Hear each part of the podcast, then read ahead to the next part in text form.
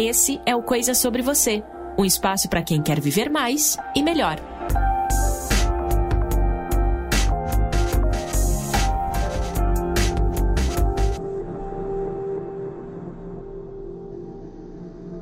Começando mais um Coisa Sobre Você, um lugar aqui para a gente falar da, da gente, da nossa vida, não é? Coisa sobre mim, coisa sobre você, para que a gente tenha uma vida mais leve, mais consciente, mais produtiva, mais criativa, já estamos aí numa longa jornada, vigésimo episódio esse aqui, e você já tem me acompanhado aqui com bate-papos, com conversas, com reflexões, me dando seu feedback também, curtindo o canal. E logo de cara, sempre aqui, eu peço para você avaliar o nosso podcast, né? Se você me ouve no Spotify, é só você seguir o canal, né? Dar um follow aí. Se você me ouve através do iTunes, você avalia aí com as estrelinhas. E se você estiver em outra plataforma de podcast, você também pode avaliar da melhor maneira possível aí, com, com mensagem ou com like, enfim, são tantas plataformas hoje que você tem opções aí variadas, né? Eu queria te ag agradecer você que está aqui sempre me acompanhando e dando o seu feedback. Se você quiser me acompanhar também, escrever para mim, conversar comigo, eu tô lá nas redes sociais e agora o Coisa sobre você tem um perfil exclusivo. Então, coisas ponto sobre ponto você. Tem esses pontos aí para separar, gente. Então, é isso mesmo. Coisas ponto sobre ponto você. Lá no Instagram você pode mandar uma mensagem para mim também. Lá tem todos os meus contatos, enfim, a gente vai batendo papo. E falando em papo, eu tenho um convidado muito especial aqui. Ele é educador financeiro, empreendedor. É, não sei se você já já viu aí o Dinheirama, que é um portal de assuntos relacionados à educação financeira. Ele também gosta de falar de carros. Ele também fala sobre é, investimento, que é o grão, né? É uma outra empresa, autor de livros. É, dinhe é, dinheiro é um santo remédio, vamos falar de dinheiro, entre outros, é investidor anjo e até triatleta, gente. Ele assim, ele, ele não é mole não. Meu amigo Conrado Navarro, tudo bem, Conrado?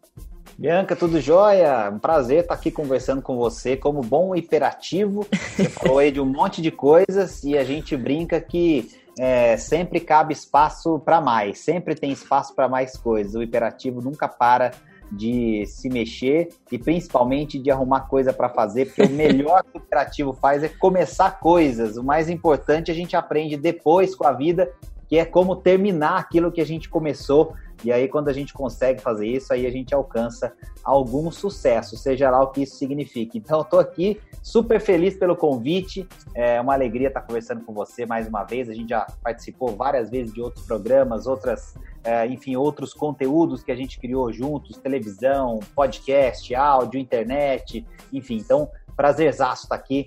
Fico à disposição. Poxa, obrigada, obrigada mesmo, Conrado. Conrado, ele, como ele falou, a gente já se encontrou em vários outros programas quando eu estava lá na TV Novo Tempo. Ele participava do Conexão Novo Tempo, um programa para um programa para jovens, né?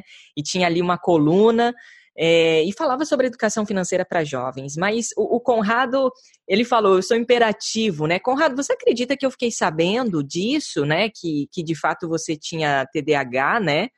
É, numa matéria que eu fiz esse ano, no comecinho do ano, em janeiro, para falar sobre produtividade, e você foi um dos meus entrevistados, e eu, fuçando lá no seu Facebook, eu encontrei lá um depoimento seu sobre isso. Eu falei, nossa, mas que coisa! Até que faz um pouco de sentido, porque o, o Conrado não para, e ele faz muitas atividades ao mesmo tempo, e foi, inclusive, uma das coisas que sempre me chamou a atenção em você. Pois é, isso é, é, é, foi comum essa sua reação a muitas outras pessoas para quem eu contei, e a pessoa falava assim: eu sabia que tinha alguma coisa errada. E aí eu brincava, eu brinco com todo mundo que fala isso assim, não, na verdade tem alguma coisa certa, porque o transtorno de déficit de atenção e hiperatividade, né, como o próprio nome já diz, ele é um transtorno. Então, não tem cura, não adianta você achar que você vai tomar esse ou aquele remédio, vai ficar bom, nunca mais vai vai sentir alguma coisa parecida. Eu sempre fui aquela pessoa que esquecia tudo, então é, eu, eu passava pelo desligado para um monte de coisa para aquele um que depois estava ligado no 220 quando era uma coisa que eu queria muito fazer. E naquela época, quando a gente, né, quando eu era criança, é, a mãe resolvia isso com chinelo, né? Então, é, não tinha muito essa coisa de descobrir o que, que a criança tinha, o que estava acontecendo. É, mas eu brinco muito com isso porque o hiperativo, né? No fundo, a gente não tem nada de diferente em relação a outras pessoas, porque é, é, muito comum que as pessoas comecem muita coisa, mas não terminem muitas delas. Isso hum. não é só uma característica do hiperativo, né? Acho que é um, é um, é um ponto que todo mundo deveria é, pensar um pouquinho melhor em relação aos, aos seus próprios desafios, às suas próprias é, atitudes no dia a dia. Mas para o hiperativo, é, o que a gente consegue aprender depois que a gente se descobre com esse transtorno é que quando a gente cria uma rotina e a gente aprende a fazer as coisas assim mais ou menos é, é, é praticamente é, do mesmo jeitinho todo dia, né? Claro que é, sem a ideia de que isso seja uma coisa chata, mas que a gente consiga respeitar essa rotina de uma forma legal, o resultado começa a aparecer. Então, é, para mim, foi muito legal descobrir isso e testar essas maneiras de criar essa rotina. E aí eu percebi que eu conseguia realmente fazer muita coisa e, e, e, principalmente terminar muita coisa. Eu fui um, é, por muito tempo, alguém que sempre gostou muito de leitura, mas que não conseguia terminar de ler os livros que começava. Né? Então, isso me incomodava muito. Depois que eu comecei a, a treinar, comecei a praticar esporte de alto rendimento, corrida, bicicleta, triatlo, etc. Inclusive aprendi a nadar depois de, de 35 anos, eu tinha pavor de Uau. água, medo de água. Então, assim, eu não, eu não entrava em mar, em piscina, em nada disso, porque eu tinha morria de medo.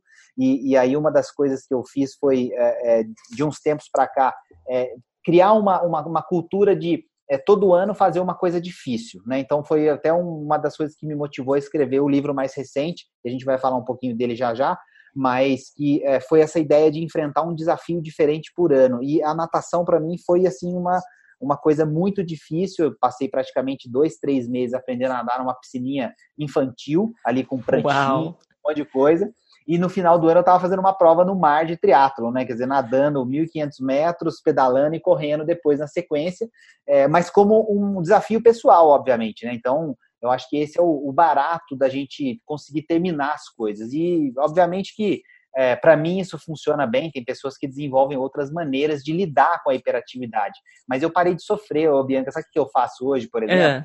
Eu esqueço tudo. Então, assim, quando eu vou sair, eu preciso passar nos lugares onde eu preciso buscar alguma coisa, seja na minha sala, no escritório, alguma coisa. Eu tenho um molho de chaves só que tem todas as chaves de tudo que eu preciso. Então você imagina o tamanho que é esse molho de chave. Parece aquelas ficar... chaves de porteiro de escola, assim, que é tem o molho. lá, é aquilo lá. Eu não, eu, senão eu vou esquecer a chave que eu tenho que levar para pegar tal coisa em tal lugar e passar ali e voltar. Então eu já não estresso mais, entendeu? Eu deixo tudo ali. O carro tem um, meio que um kit de sobrevivência com tudo também, porque eu vou viajar, vou esquecer alguma coisa. Então eu sei que tem no carro ali é, é, é um backup. Então a gente para de sofrer e aí facilita e vamos usar essa energia que o imperativo tem para poder fazer muita coisa. A gente dorme pouco, mas faz bastante enquanto a gente está acordado. Exatamente. Poxa, que legal até escutar um pouquinho do seu depoimento, pessoal que também está acompanhando a gente aí, escutar um pouquinho da sua história, né? E, e enfim, e, e, ver que é possível você mesmo tendo alguma dificuldade com atenção, seja qualquer outro transtorno, né? Eu, por exemplo, sofro de ansiedade, né? E é uma ansiedade um pouco além do normal. Então, eu também tenho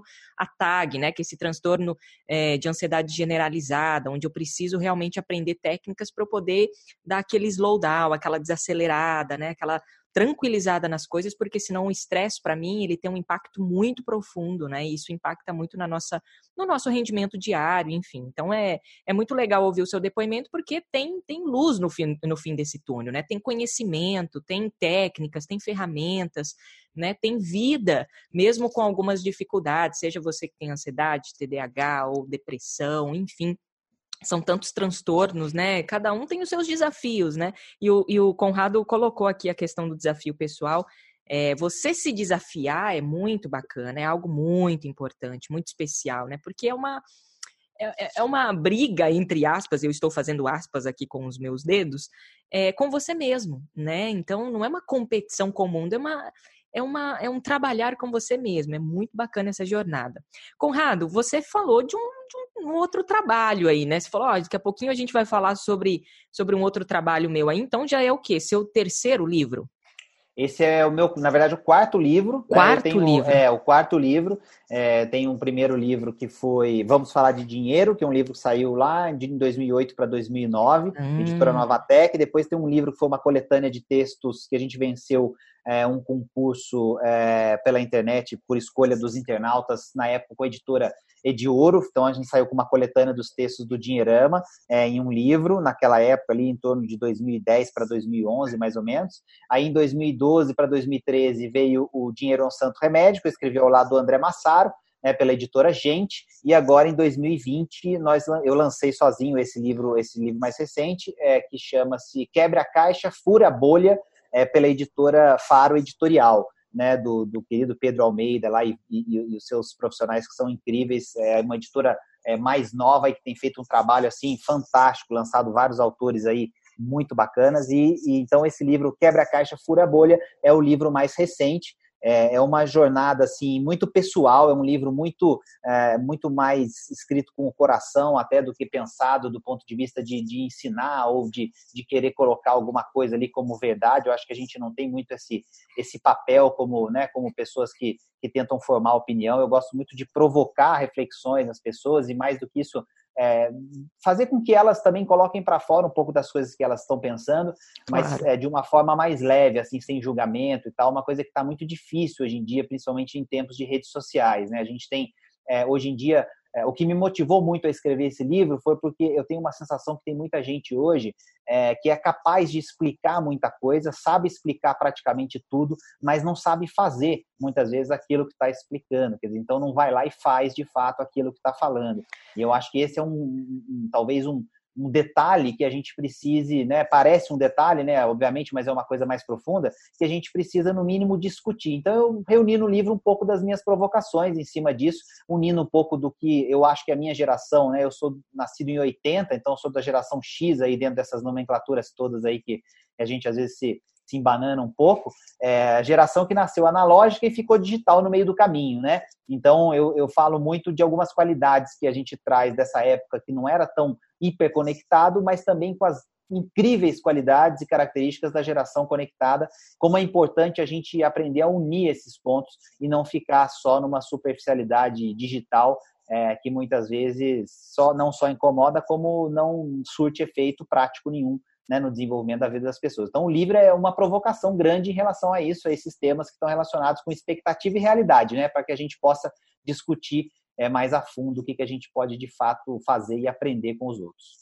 Nossa, e eu tô aqui ansiosa para poder ler esse livro. Eu tentei hoje procurar lá na Amazon, ainda não está disponível. Para quem já está procurando aí, né, enfim, falando, tá, mas e agora? O que, que eu faço, Conrado? Tu me interessei demais por esse livro. Tem como eu procurar em algum site? Como é que eu faço para comprar?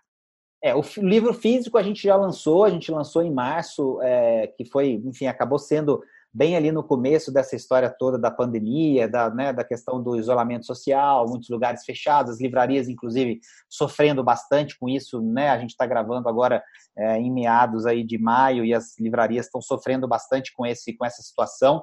É, então, assim, foi um momento meio complicado, meio conturbado. A gente tem, tinha um, um cronograma aí para para fazer lançamentos e apresentações do livro e tudo mais. Ele ainda não existe na versão digital, até por conta disso. A gente né, tem um cronograma que a gente está avaliando, a editora é responsável por isso, mas o livro físico já está disponível. Então, Opa. no seu caso, foi um pouco mais difícil, porque você está é, além mar aí, né? Longe oh, Conrado, da, da, eu vou, você vai ter que me mandar por correio. Eu vou mandar, a gente vai dar um jeito. Eu vou mandar uma, uma cópia para você. Mas Bom. quem está aqui no Brasil ouvindo a gente pode comprar pelo seu site preferido, seja Amazon, seja uma sua livraria preferida, Saraiva, enfim, todas elas têm o um livro. É, eles vão entregar na sua casa, enfim, um livro que tem um preço aí abaixo dos 30 reais. Muito legal, muito, muito gostoso de ler, muito simples e principalmente muito direto. Assim, é realmente uma Boa. conversa muito franca, né? E, e, e, eu acho que é o que a gente está precisando hoje, né? Menos né, mimimi, menos textão e, e mais reflexão.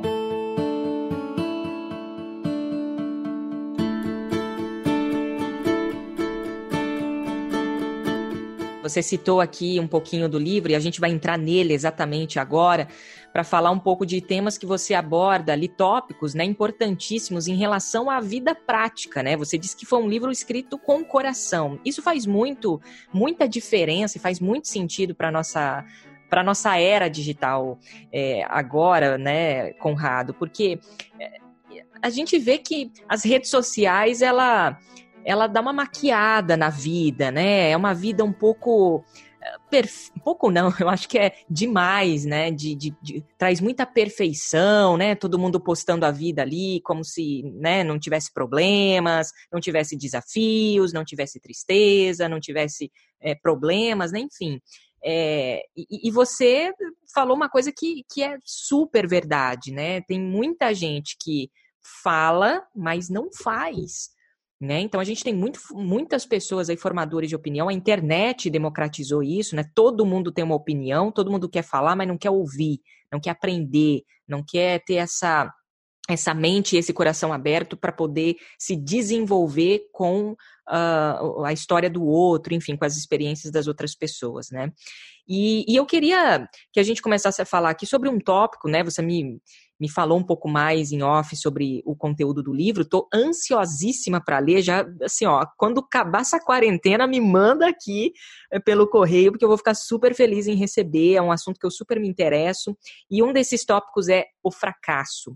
Você, você trata sobre isso uh, no livro é, Quebre a Caixa e Fure a Bolha, e daqui a pouquinho eu quero que você explique um pouquinho mais sobre, sobre, sobre esse título, né, curioso, Quebre a Caixa e Fure a Bolha, é um, é um, é um título que chama bastante atenção, mas você fala ali sobre fracasso. Mas como assim? O que, que você trabalha ali? Você fala sobre os seus fracassos, Conrado? O que, que, que, que a gente vai encontrar nesse livro? Legal, Bianca. Eu falo bastante, sim, sobre os meus fracassos. Essa questão do título, ela é curiosa. Acho que até vale a gente falar um pouquinho dele e a gente vai entender onde entra essa questão dos fracassos. É, eu, a primeira história que eu conto no livro, ali logo no primeiro capítulo, ela é uma história de quando eu tinha mais ou menos ali uns 10 anos, e como toda criança hiperativa, a gente costuma dar um pouquinho mais de trabalho para os nossos pais do que uma criança normal, né? Seja porque a gente esquece muita coisa que eles pedem para a gente fazer, seja porque a gente faz bagunças que são um pouquinho mais é, digamos, né, complicadas do que as bagunças comuns, né? Então, num desses dias de bagunça na rua, né, a gente podia viver mais tempo na rua brincando, eram tempos um pouco diferentes. É, eu me juntei com mais três amigos, eu né, fui para um lugar onde muitas das casas eram repúblicas de estudantes, né? Eu nasci e, morei a minha infância toda numa cidade muito universitária e, e uma dessas casas tinha um muro de concreto, que é um muro desses, eu não sei, acho que as pessoas que estão ouvindo vou tentar descrever descrever mais ou menos vão lembrar. Um muro é que você tem assim geralmente três placas de concreto colocadas uma acima da outra é, um muro mais simples, mais barato de construir, e que você vê uma frestazinha assim entre essas três placas. Então, você tem é, moirão, moirões é, que vão sustentar essas placas de concreto horizontais, mas você consegue ver por uma frestinha o que tem ali do outro lado. Quer dizer, elas não ficam coladas necessariamente uma na outra, é um jeito de fazer um muro um pouco mais barato, mais simples, né? Só que esses muros, eles têm um problema crônico, que são muros que ficam, dependendo da fundação que você faz, de como você coloca, uhum. eles ficam meio capengas. Então, eles, né, eles eles, eles têm assim, ou eles, se você olha para eles já estão um pouquinho tortos, ou se você encosta, você vê que o, o muro ele balança um pouco. E aí a gente teve uma ideia genial de já que esse muro está balançando, por que, que a gente não derruba o muro, né? tipo, uma ideia é, super simples, super, assim. Super, super tranquila, assim, de uma criança hiperativa de 10 anos, né? Não vai acontecer nada, não vai ter nenhum problema, não vai dar nenhum BO, nada. A gente vai quebrar o muro, vai embora, esconde essa arte e alguém vai achar que foi outra pessoa que derrubou. Né? Aí, enfim, o, a, o, resumo da ópera. Eu e mais três amigos fizemos realmente essa, essa né? tivemos a, a maestria de cumprir essa missão, né? Eu conto esses detalhes no livro, no primeiro capítulo. E aí, ao voltar para casa, obviamente, né? Eu não, eu nenhum imperativo mente bem. Então, essa é uma lição importante também para os imperativos que estão ouvindo o nosso podcast, que não adianta você tentar esconder que o imperativo não sabe mentir. O imperativo, ele, ele é imperativo, então, é, quando ele começa a inventar história, ele se embanana, ele se mistura, ele começa a viajar e ele entrega tudo. Então, a minha mãe logo percebeu que eu tinha alguma coisa a ver com aquele burburinho todo que estava acontecendo lá fora. E aí ela ficou sabendo de fato que houve, perguntou: tá bom, quem mais estava com você? Ah, tava Fulano, Ciclano, Beltrano, tá legal, vou ligar para os pais deles e a gente vai, vai conversar. Espera só um pouquinho. Hum. Aí pegou o telefone e ligou. Ah, fulano, olha, seu filho é, tava com o meu filho ali na rua tal e eles quebraram um muro lá, tá dando maior confusão e eu tô ligando pra gente ver como é que a gente vai fazer pra gente poder pagar o muro, né? Vamos ter que resolver esse problema lá. Aí a mãe do outro lado falou: ah, pera só um minuto. É, o filho é, a mãe do Conrado tá falando que você estava com ele ali na rua tal, ali, e derrubou um muro, lá fez um negócio. Aí o filho respondeu assim: Não, eu estava lá, mas eu tinha saído já. Quem derrubou o muro foi ele sozinho. não, não acredito. Aí a mãe pegou, devolveu para minha mãe: Olha, é, ele falou que seu filho estava sozinho lá, eu não vou pagar nada não, o problema é seu aí com ele. E assim foi com as outras duas mães, então nenhum dos três assumiu o envolvimento, as mães também não se importaram de saber se não, se era verdade ou se não era verdade, e o que, que aconteceu naquele momento ali, né? Quer dizer, então eu quebrei o muro e naquele momento a minha mãe arrebentou com a minha bolha, né? Seja lá que bolha eh, fosse essa que eu vivia, né? Que mundo eu estava vivendo ali, mas ela simplesmente estourou aquela bolha. O que, que ela fez? Ela falou: olha, agora você vai fazer o seguinte. É, nós vamos trabalhar, você vai trabalhar comigo, você vai para aula de manhã, como você tem feito, de tarde você vai, minha mãe era advogada, autônoma, você vai para o escritório comigo, vou te colocar para digitar as minhas petições, organizar os meus processos e tudo mais, você vai ficar por lá umas três, quatro horas no mínimo por dia, vai receber por isso, e esse dinheiro que você vai receber por isso, você vai voltar e vai construir, pagar o muro que você quebrou. Então, isso para uma momento, criança de 10 anos, né? Isso, 10 anos, né? Então, naquele momento, é, o que, que eu aprendi, né? Eu aprendi o seguinte, bom, é, a gente tem autonomia, liberdade para fazer o que a gente quiser. Mas com essas coisas vem uma coisa chamada responsabilidade. Então, desde que você esteja disposto a pagar o preço, não existe certo e errado e não existe principalmente aquilo que vai ser necessariamente ruim para você. E aí a gente emenda o fracasso. Quer dizer, então, é, é, eu cresci de certa maneira entendendo que assim, desde que eu enfrentasse as minhas uh, uh, responsabilidades e que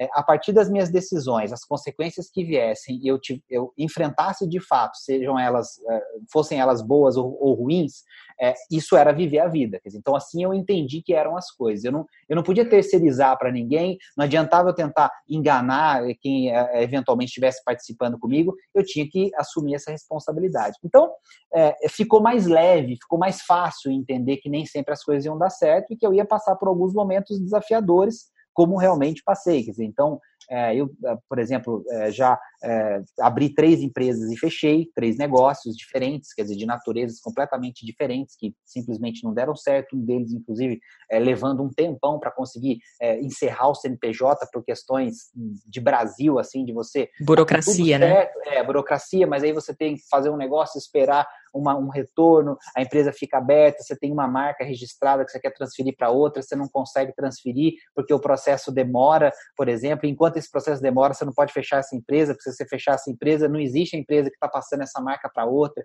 Quer dizer, então, vivi uma confusão nesse sentido. É, no lado pessoal, relacionamento, casamento, casei uma vez, separei, isso está escrito lá no meu, no meu livro também, quer dizer, contado essa história. É, então, assim, no fundo, é, o que eu entendi sobre fracasso é que, assim, é, parece clichêzão isso, assim, bem livro de autoajuda, mas no livro é, as pessoas vão ver que tem, que tem assim, é, é, muito toque pessoal. Eu evito muito tentar cair nessas, nesse senso comum.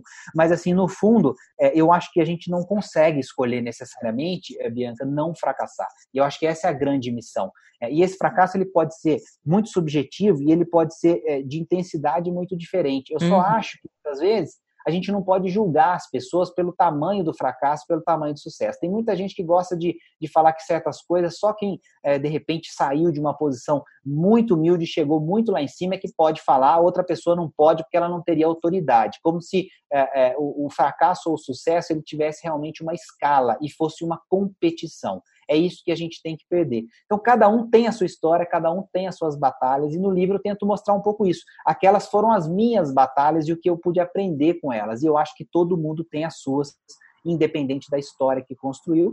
E se aproveitar para tirar alguma coisa de bom dessas histórias, eu acho que aí a vida começa a fazer sentido. Mas, de novo, o ponto principal é esse. É responsabilidade, né? É, ou melhor, é liberdade com responsabilidade sabendo que você vai fazer coisas e essas consequências são suas e só suas. Não adianta você tentar terceirizar que não vai funcionar.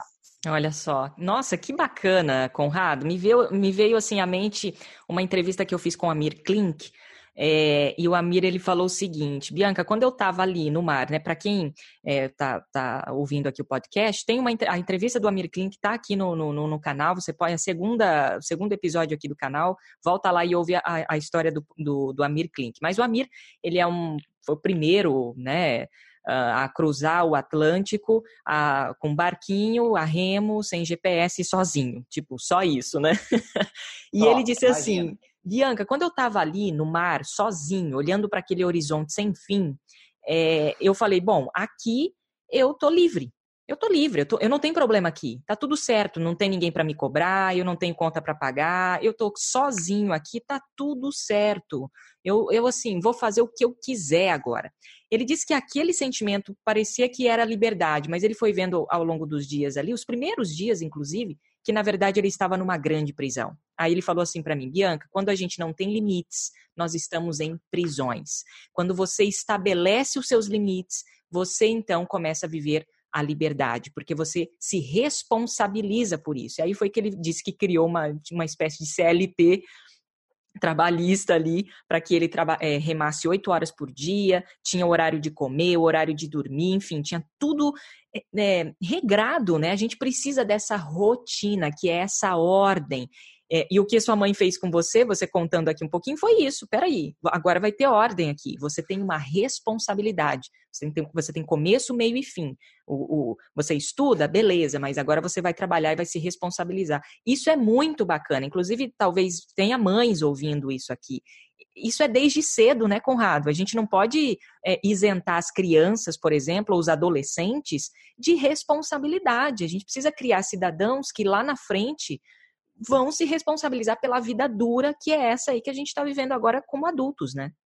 Assino embaixo. Hoje eu sou pai de duas meninas e assim hoje eu entendo muito é, essa, toda essa, é, digamos, essa dinâmica que eu passei, né, desde da minha infância e tal, com, com esse, esses ensinamentos da minha mãe, é, que sempre foi uma pessoa que ela usou muito a palavra cidadão em casa. Ela falou assim, eu, eu é, uma coisa que vocês têm que entender aqui é o seguinte: é, eu não sou amigo, amiga de vocês, eu sou mãe de vocês. Então, amigo, vocês têm lá os amigos de vocês da escola, os amigos da rua. Não sei nem por quanto tempo eles vão ser seus amigos, se eles vão ser seus amigos para a vida inteira. Não, não me interessa. Eu não sou amigo, eu sou mãe. Então, eu vou ser mãe de vocês com 10, vou ser mãe de vocês com 20, vou ser mãe de vocês com 50. Até o dia que eu morrer, eu vou ser mãe. E toda vez que a gente conversa, a gente lembra disso com esse espírito, né? Quer dizer, hoje mesmo, assim, nos dias de hoje, dependendo do que eu faço, a minha mãe ainda ainda pega na minha orelha e me dá um, um sermão e eu tenho que escutar, porque se eu falar alguma coisa, eu né, levo um, um, tapa na boca, assim, no bom sentido, né?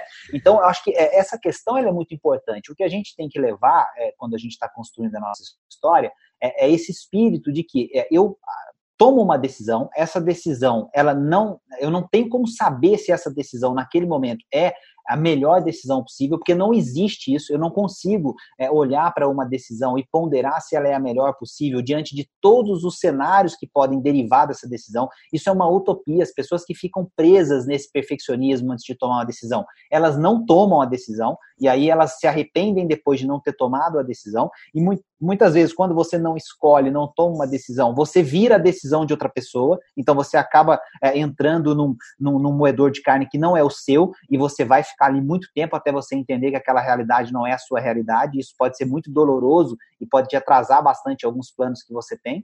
Então, o melhor que eu sempre digo, e eu defendo um pouco isso no livro, né, e é por isso esse contexto né, do, do quebra a caixa, fura a bolha, a ideia é de você pensar realmente totalmente fora daquilo que tá, você está acostumado hoje, né, do que são as suas fronteiras naturais hoje, para ver se você consegue, é, na verdade, é, não é romper com todas as regras para ser um rebelde, mas é abrir essas fronteiras para que a sua caixa seja é, realmente muito diferente da que ela é hoje, né? Quer dizer, você saia desse pensamento é, que você está hoje. Então, no, no, sentido de que você toma uma decisão, é isso que eu defendo muito no livro. Você toma uma decisão e você faz o possível, o máximo que você puder, diante das circunstâncias, das consequências daquela decisão, para tornar aquela decisão a melhor possível. Você não lamenta que você deixou de escolher outra coisa, você escolhe e você faz o melhor que você pode para fazer com que aquela escolha seja é, a melhor possível. Não vai funcionar todas as vezes, você vai ser obrigado a fazer novas escolhas, tomar novas decisões, novos caminhos.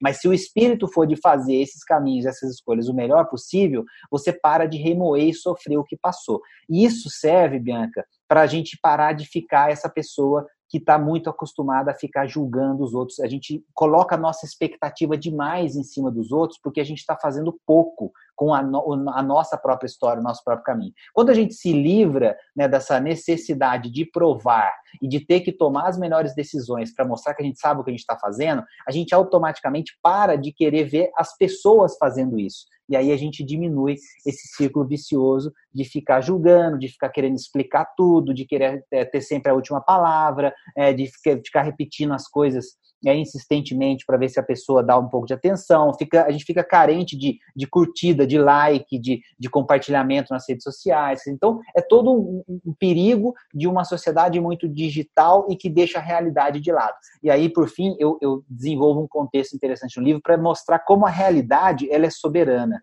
Né? E assim, é, a realidade ela está ali acontecendo, quer queira, quer você queira, quer você não queira. Então não adianta você ficar escondido atrás do teclado do computador é, o dia inteiro, porque a realidade está ali se desenvolvendo. Uma hora a conta vai chegar. Então acho que esse é o contexto geral de quando a gente fala de responsabilidade. eu, eu tenho que fazer alguma coisa mas não vai dar certo sempre. E aí eu tenho que me virar e tentar transformar isso numa coisa melhor. Eu acho que é, é, é, assim, parece simples falando, eu sei disso, mas não tem outro jeito. A gente precisa dar a cara para bater. É, mas viver, Conrado, é isso, né? E hoje mesmo eu escrevi um texto lá no, no, no Coisas é, sobre Você, no perfil do Instagram, que viver é sofrer. E, e, assim, é duro, né? Porque tem gente que. E eu já falei isso em palestras, eu já falei isso para amigos, e as, alguns olham para mim e falam assim: nossa, mas que pessimista essa frase. Não, não é pessimista, é realista. A vida é sofrer sim. E só que nessa geração, você disse que é da década de 80, eu sou do finalzinho ali da década de 80, sou de 89, então eu também peguei uma boa parte do analógico e também estou inserida agora mais do que nunca no meio digital. E, e, e, a gente vê que agora com o meio digital, onde você tem as curtidas, você tem o like, a sua vida a sua vida está exposta, você pode dar sua opinião, todo mundo tem razão, todo mundo tem o seu canal, todo mundo tem, enfim, o seu espaço para jogar as suas ideias no mundo, né?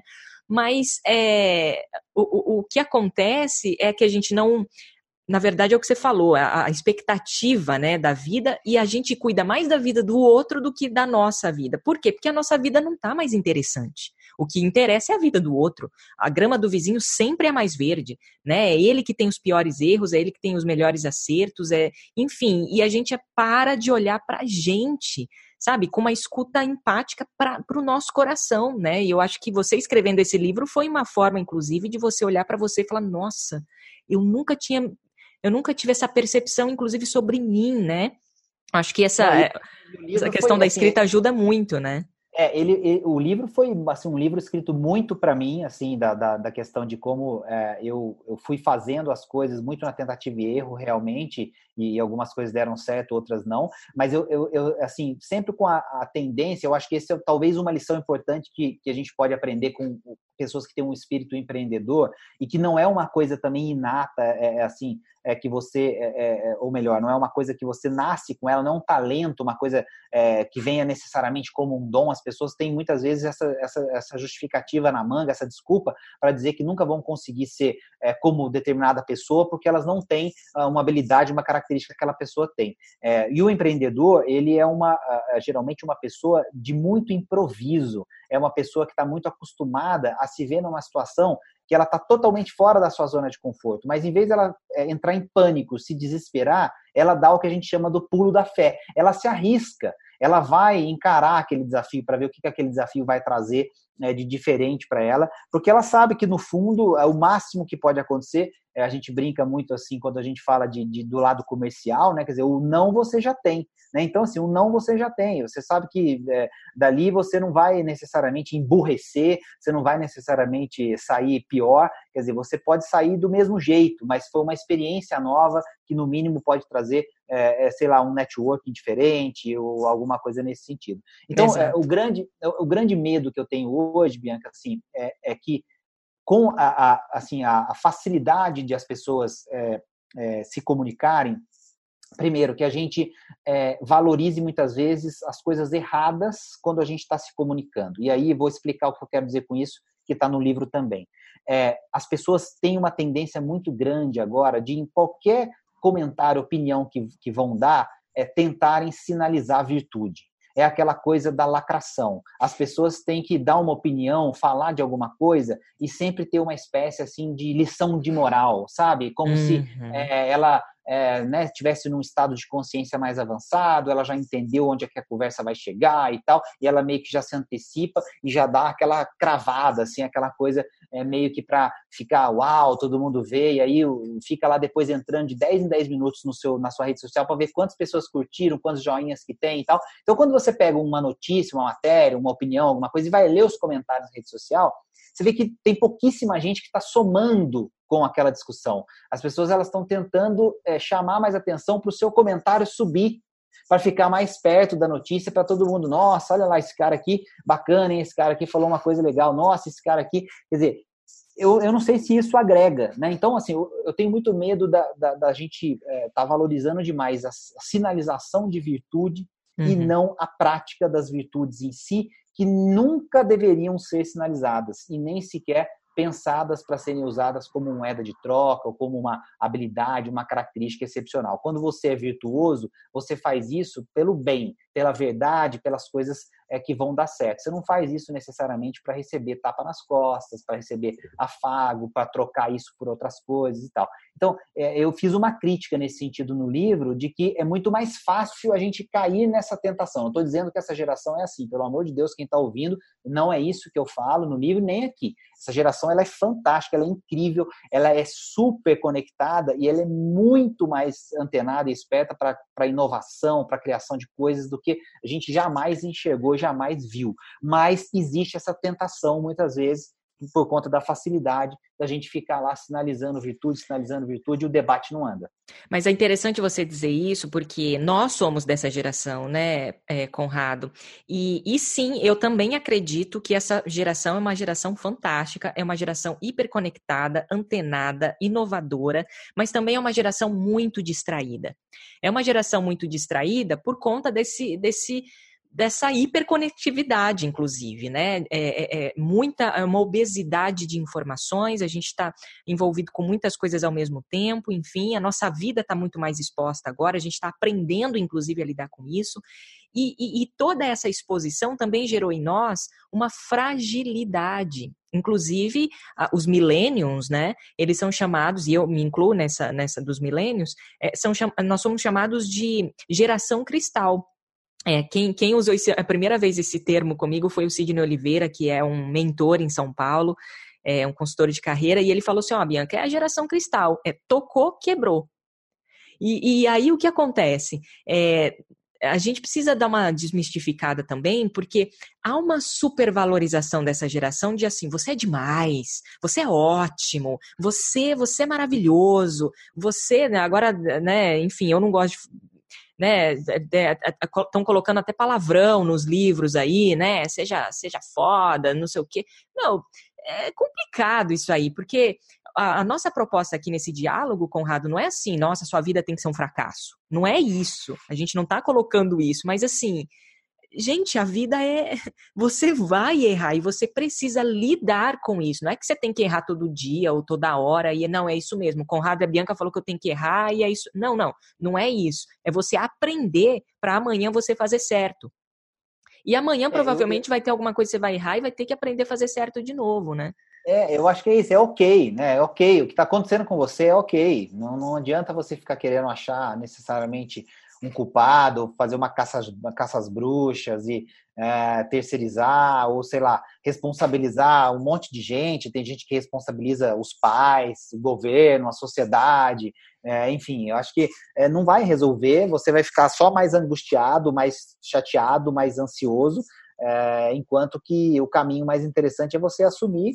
É, e aí entra um detalhe importante, você falou da geração cristal, né? Eu lembro desse termo, realmente foi uma boa lembrança comentar isso, né? Porque é, tem um capítulo no livro, inclusive, que eu, uh, o, o, título dele é Aprenda a Pedir Desculpas. Né? Porque a gente tem é, uma, um desenvolvimento hoje em dia de que as pessoas são tão incríveis que elas não erram, né? Quando elas esquecem, por exemplo, de fazer alguma coisa, aquilo foi um, né, um deslize, né? Ou então se ela fez, mas não ficou como é, o seu líder ali da empresa, o chefe queria ou a equipe esperava, foi uma coisa anormal. Não, amanhã vai dar tudo certo, eu vou fazer. Aí, se, se você chama atenção, se você fala, se você é, é, eventualmente é, critica, né? Olha que coisa interessante, a palavra crítica, né? Você faz uma crítica, a pessoa fica ofendida mesmo. Então, assim, ela acha que você está exagerando, e aí fecha a cara e não pede desculpa. Eu estou falando isso porque eu tenho estagiários nas empresas aqui, adoro os caras e toda hora eu brinco com eles. Gente,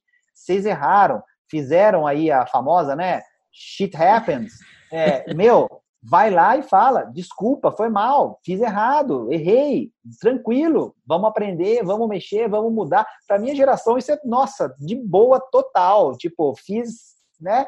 Caca, tranquilão, vamos resolver e vamos tocar para frente. Quer dizer, então, é, é, lógico, a gente não pode generalizar, não estamos generalizando, vamos tomar sempre esse cuidado, né? O livro, ele não é um livro que coloca todo mundo no mesmo balaio, obviamente, né? Então, esse contexto é sempre importante para que as pessoas entendam que não é uma crítica generalizada, mas acontece muito mais frequentemente agora. Então, existe inclusive esse capítulo. Aprenda a pedir desculpas. Lógico que eu é, uso é, algum bom humor ali, contando algumas histórias e tal, mas no sentido de mostrar para as pessoas que é ok você errar. E, Bianca, é, sabe uma coisa que é curiosa? Quando você pega a história de uma pessoa legal, assim, que você admira, e, e isso aqui também é uma coisa que está no livro, tomar muito cuidado com histórias assim incríveis que estão tão distantes da sua realidade que só vão aumentar a sua, sua ansiedade também, aquela coisa assim, é muito bacana você falar, é, o sonho grande, o sonho pequeno tem o mesmo, a mesma dificuldade, tudo isso é muito legal, vende muito livro e tudo, mas assim, o fato é que é, poucas pessoas vão ser os próximos Jorge Paulo Lehmann, Warren Buffett e outras coisas e tal. Então, é, é acho que esse, é, eu, eu sou sempre o cara da realidade, né? É legal você sonhar, pensar e tudo, mas vamos fazer o seguinte, é, por que, que você não conversa, por exemplo, com o dono da padaria do seu bairro? Para você entender funciona o, o, o, ser dono de um negócio que tem funcionários que abre 5 horas da manhã, fecha 10 horas da noite, tem folha de pagamento que processa todo mês, tem que lidar com contador, contabilidade, tem que pagar imposto. Não é a, a, a, o cara que ganha bilhões, mas é um cara que você pode admirar porque é um cara que tem mais coragem que você e abriu um negócio. O cara se arriscou a fazer uma coisa diferente.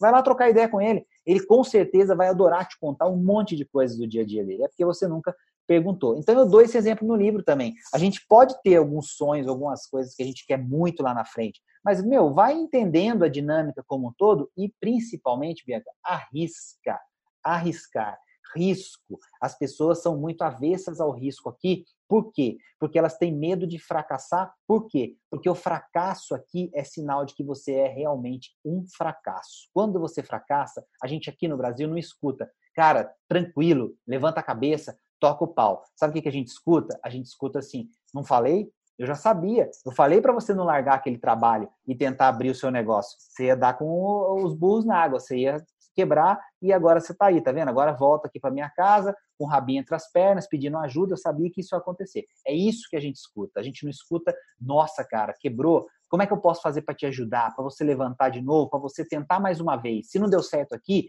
tenta ali, né? Então, assim, por isso que a gente não quer errar. A gente não quer errar para não decepcionar quem ama a gente. Mas quem ama a gente joga essa expectativa também porque ama, não joga por querer.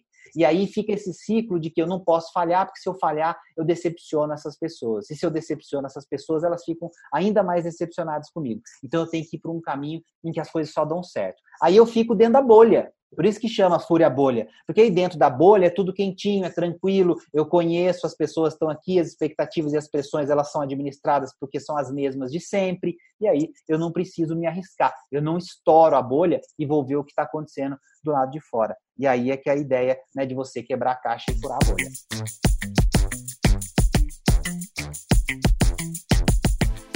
E, e, você falando aqui, nossa, tá me vindo, tá vindo na minha cabeça tanta, assim, tanta coisa que a gente tá vivendo aqui no exterior, né? Eu já contei um pouquinho da minha história, do Kiko, meu esposo também que tá, a gente tá aqui na Inglaterra, né?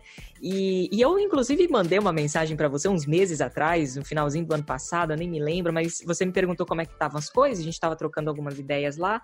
E aí eu falei, nossa, Conrado, como é difícil é, ficar numa situação vulnerável, sabe? Você está numa cultura nova onde você precisa aprender praticamente tudo de novo, tudo de novo. Eu só não tô aprendendo a andar aqui, sabe? Mas eu tô, eu tô tendo que aprender a falar, eu tô tendo que aprender a fazer uma compra, eu tô tendo que administrar as coisas. E, e essa mentalidade que você falou é real, a gente não gosta de fracassar, né? E aí eu cheguei aqui na Inglaterra, é, quando eu ia me dirigir, né, com, com conversar com as pessoas, eu ficava toda hora já pedindo desculpas. Ai, desculpas, desculpa pelo meu inglês, desculpa pelo meu inglês, desculpa pelo meu inglês. Aí os ingleses chegavam, mas, mas desculpa pelo quê? Você está tentando falar, eu não sei falar a sua língua. Você não, você tá, tá tudo bem, continua falando. Aí eu falei, nossa, mas tá ficando até feio de tanta desculpa que eu tô pedindo, entendeu? Desculpa de quê? Desculpa de eu fracassar? Eu tô, eu tô caminhando, entendeu? E a gente tem que se esforçar, a gente tem que ter essa resiliência, né? Isso não significa que você é demais. Você é gente né? Você você nasceu para dar certo, né? E a gente tem que ir tentando e, e, e administrando todas essas coisas, né? É, eu acho que você já deu as dicas aqui, já expôs é, muitos pontos legais aqui do livro em relação a, a, que, a, quebrar a caixa e furar a bolha, mas se a gente pudesse resumir aqui em dicas práticas no finalzinho para a pessoa, ah, legal, tem um passo a passo aqui. Não seria nem um passo a passo, não diria assim, não tem receita de bolo, né, Conrado? Mas assim, ó, Conrado, eu quero. Que, que, que, conselho você me daria assim? Eu estou me sentindo mal, eu me sinto um fracassado, eu me sinto exatamente assim, um fracassado. É, que conselho você me daria, Conrado? Pega alguma coisa difícil que você acha que você não vai conseguir fazer, mas que você sempre se viu fazendo. Pode ser um esporte diferente que você nunca praticou, é, é, sei lá, começar a aprender um instrumento musical, é, uma língua nova, algum projeto que seja difícil o suficiente para que você precise é, ter disciplina o suficiente para conseguir chegar num resultado é, minimamente decente. Aí veja bem, não estou dizendo que você vai virar um expert, né? Estou dizendo que você vai conseguir fazer algo que até pouco tempo parecia impossível. E aí você, é, dentro desse projeto, você estabelece uma meta. Você pode fazer tudo isso que você está falando que você vai fazer, desde, sei lá, largar tudo, abandonar, é, sei lá, fugir de casa, é, terminar o casamento, é, sei lá, pedir as contas, tudo isso que você está falando que você vai fazer porque você é um fracassado, você vai fazer só que só se você não conseguir atingir o resultado que você definiu para essa coisa difícil que você quer fazer, num horizonte de um ano. Então você se dá 12 meses, começando a partir de hoje, todo mês, é, aí você vai quebrar isso em semanas, né? E vai quebrar isso em dias, então você vai ter que começar a treinar hoje, ver como é que você vai fazer hoje. Então, se é uma, um esporte, você vai começar a praticar de hoje para amanhã. Se é um instrumento, você vai procurar essa aula ou vai aprender sozinho, não importa. Mas você vai fazer isso pelo menos um ano antes de você colocar todo o seu plano de autodestruição é, em operação. Você vai descobrir em pouco menos de três meses que não fazia o menor sentido o plano de autodestruição que você tinha, porque você vai ver o quanto você vai conseguir fazer nesse período. E ao final do ano, você vai ter conseguido fazer muito mais do que você achava possível com aquilo que você nunca tinha estudado na sua vida. E aí você vai ver como é que você era uma pessoa ingênua e bobinha em relação aos seus planos de autodestruição, porque muito provavelmente a sua vida depois desses 12 meses já vai estar muito diferente. Porque como você aprendeu a fazer uma coisa absolutamente difícil, qualquer outra coisa que parecia realmente complicada, vai estar muito mais fácil. Aí você vai aprender o que é senso de urgência, você vai aprender que nem tudo é urgente, que as coisas mais importantes precisam ser feitas primeiro. Por quê? Porque agora você está vendo o resultado de colocar isso em prática. Então, é, isso é o que funcionou para mim como um TDAH clássico. Eu, eu tive que construir uma rotina para ver um resultado depois de uma série de ações. E aí, quando eu comecei a perceber que isso fazia sentido, eu comecei a ver que dá para ler um livro inteiro se eu ler, é, sei lá, três páginas por dia. Eu vou terminar esse livro um dia. Se ele tem 200 páginas, ou se ele tem mil páginas, se eu conseguir ler três páginas por dia, eu vou terminar em algum momento, mais cedo ou mais tarde. Isso vai acontecer se você quiser aprender um instrumento musical, se você quiser aprender a nadar, se você quiser aprender a correr, se você quiser perder peso, enfim, aí tudo mais que você quiser colocar nessa coisa, você vai fazer. Agora, claro que é, você vai ter tentações para usar seu tempo com outra coisa, você vai ter que abrir mão de algumas coisinhas, porque aquilo que você se comprometeu a fazer é mais importante, então às vezes não vai dar para assistir dois, três episódios de série por dia é, numa maratona de série, porque agora você tem uma hora que vai ser de exercício, então vai ter que ser um episódio só, porque vai ter o banho, que não sei o quê, lida com isso. Não interessa, é aquilo. Você tomou a decisão e você vai fazer dessa decisão a melhor possível. Você não vai lamentar os dois episódios. Você vai agora é, aprender a valorizar as novas escolhas que você fez. Eu sei que parece muito mais fácil falando, Bianca, mas assim, é, é um projeto que vai te manter ocupado e que vai mostrar que você é capaz de fazer muito mais do que você imaginava. E aí, a hora que você estiver tocando seu instrumento, nadando, correndo, sei lá o quê, aí você vai falar, poxa, beleza, qual que é a próxima coisa agora? Pô, a próxima coisa agora é aprender uma coisa nova no trabalho. Meu, beleza, vambora. A próxima coisa agora é tentar juntar dinheiro para abrir o meu próprio negócio. Vambora. Quer dizer, você toma a decisão, começa a fazer, faz dela a melhor possível e vai tocando. Agora, vai acontecer um monte de coisa no meio do caminho se você conseguir manter firme nesse propósito, depois de um ano, se nada disso der certo, pode fazer tudo que você queria fazer, mas não vai acontecer porque você vai ver que o resultado é incrível. É demais. Você falou, você deu o passo a passo aí da disciplina. E disciplina é uma coisa que a gente não nasce sabendo, não. Ela é praticada, ela é adquirida conforme o nosso é, caminhar aí, conforme a nossa jornada, né? E é muito legal você estar tá falando tudo isso, porque eu conheço Conrado né? Conheço você, Conrado, e, e, e, volta ao que a gente começou a falar aqui no comecinho do episódio, né? É, tem muita gente que fala, mas não faz. Tem muita gente vendendo conteúdo, escrevendo livro, é, só porque leu outros livros e, e, fez uma curadoria aí de assuntos, mas não viveu na própria pele essa experiência. E você está aqui para mostrar que, na verdade, o seu conteúdo saiu de uma prática, de uma vivência prática. Você está você tá falando isso porque você sabe né? Você teve que, que se desafiar, você teve que se superar, e isso é o mais bacana da sua história. Então, eu, eu realmente fico muito feliz de ter a sua participação aqui e, e, e, as pessoas também estão sendo presenteadas com isso, porque é uma experiência de verdade, né? É uma pessoa normal, inclusive é, com, uma, com uma série de uma, uma séria dificuldade em relação a, a começar algo e terminar, mas que persistiu, que se superou. Isso é muito bacana, muito legal mesmo. Eu sei que você. Ô, Bianca, fica, deixa eu só deixar um recado nesse sentido, que é o seguinte: é, eu sempre falo para as pessoas o seguinte: toma muito cuidado com guru. É, é, é, assim, você tem que gostar é, de pessoas normais, pessoas normais que sofrem, que sangram, que têm dificuldade, que suam, que transpiram. Aquelas pessoas que fazem tudo parecer mágico, é, elas podem de fato ser pessoas extraordinárias e que conseguiram resultados incríveis. Mas você vai ser atraído pela mágica, você não vai ser atraído pela história. Então, assim, é, é, muito legal você se conectar com gente como você. Por isso que eu defendo essa, essa coisa do tipo assim: é, você não precisa é, é necessariamente seguir aquela pessoa que faz o Ironman, né, para você começar a fazer a sua prova de 5 km. Poxa, se você conhece alguém que já fez, sei lá, 20 provas de 10 km na vida, está satisfeito em fazer essas provas, tem é, o corpo legal que você gostaria de ter, conseguiu criar uma rotina de treino, é essa pessoa que você precisa conhecer agora. Pode ser que você vá conhecer a do Iron Man depois, mas é essa que você precisa conhecer agora. Então, assim, toma muito cuidado com isso, porque é, o mais legal da vida é você conectar com pessoas que parecem com você e que vão te trazer alguma coisa realmente é, é, real, né? E assim, não ficar naquele mundo da fantasia. Eu chamo de mundo mágico de moranguinho. Tem gente que vive no mundo mágico de moranguinho e acha que a sua vida vai ser um capítulo do mundo mágico de moranguinho, ou então dos ursinhos carinhosos, né? Tinham vários desenhos que eram bem nessa linha. E, e não é isso, né? A vida tem essas, esses momentos complicados, então vamos conversar com gente real. Eu acho que esse é o recado legal que a gente pode deixar aqui. Massa, legal. Conrado, você é uma pessoa que gosta de ler, eu sei, é, e tem muito conteúdo aí adquirido por conta de leituras, de experiências. Queria que você deixasse algumas dicas de leitura ou, quem sabe, né, outros materiais, é, fontes aí de conhecimento para a galera que está ouvindo a gente e falar, não, eu, eu quero aprender mais sobre, aliás, é, tem o seu livro já, que eu acho que ficou bem claro aqui, que é uma baita referência, né? Mas, enfim, se você quiser indicar outros livros ou documentários, enfim, materiais aí pra galera aprender mais sobre fracassos. Tem, tem, tem, sim umas dicas bacanas. Olha, eu vou deixar duas dicas que eu acho que, assim, lendo o meu livro, mas é, esse outro autor e assistindo no documentário, eu acho que as pessoas já vão entender muito do que a gente falou aqui na prática. Né? Um autor que eu gosto muito é o Nassim Taleb.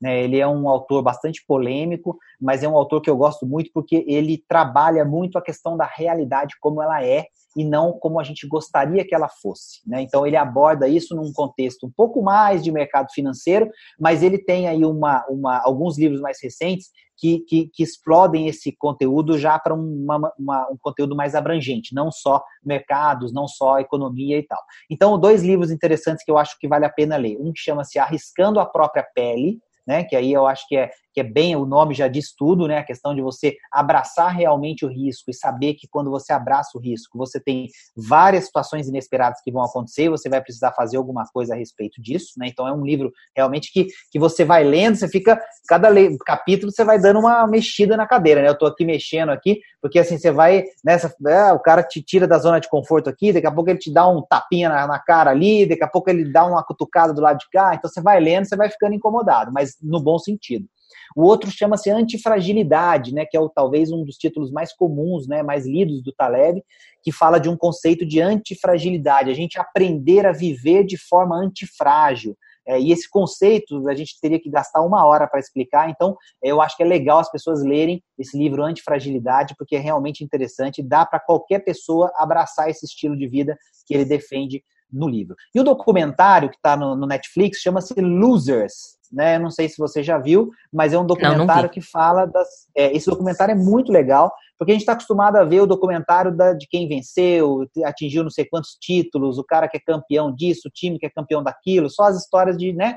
Esse documentário é sobre os losers, sobre os caras que perderam, mas os caras que perderam para ganhar. Então você vai ver histórias de pessoas que não são necessariamente lembradas nos seus esportes, nas suas atividades culturais, na vida, mas que têm um conhecimento e que tiveram e mantêm uma vida olha, invejável, assim, invejável sempre no bom sentido, de lições, de prática, de é, contexto familiar, de construção de conhecimento, né, de, de diferença na comunidade onde estão inseridos, não são necessariamente pessoas que ficaram famosas porque atingiram grande sucesso. Muito pelo contrário, passaram por situações em que a derrota foi tão significativa que fez com que elas mudassem completamente a sua trajetória, a sua maneira de enxergar o mundo. Então, chama-se Losers essa, essa série e ela é realmente assim é transformadora, porque você vai ver que fracasso é muito mais comum do que você imagina e em muitos casos é aquilo que vai fazer você dar a guinada que você precisa para ser o cara que você sempre quis ser.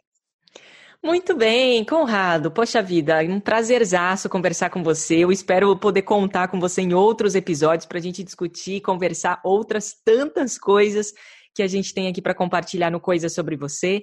É, eu fico muito feliz e honrada de, de, de poder ter você assim no time para poder somar né, na minha vida, nos meus aprendizados. Você é uma, uma, é uma boa referência. Eu, eu realmente sou muito grata a isso. É um mentor para mim.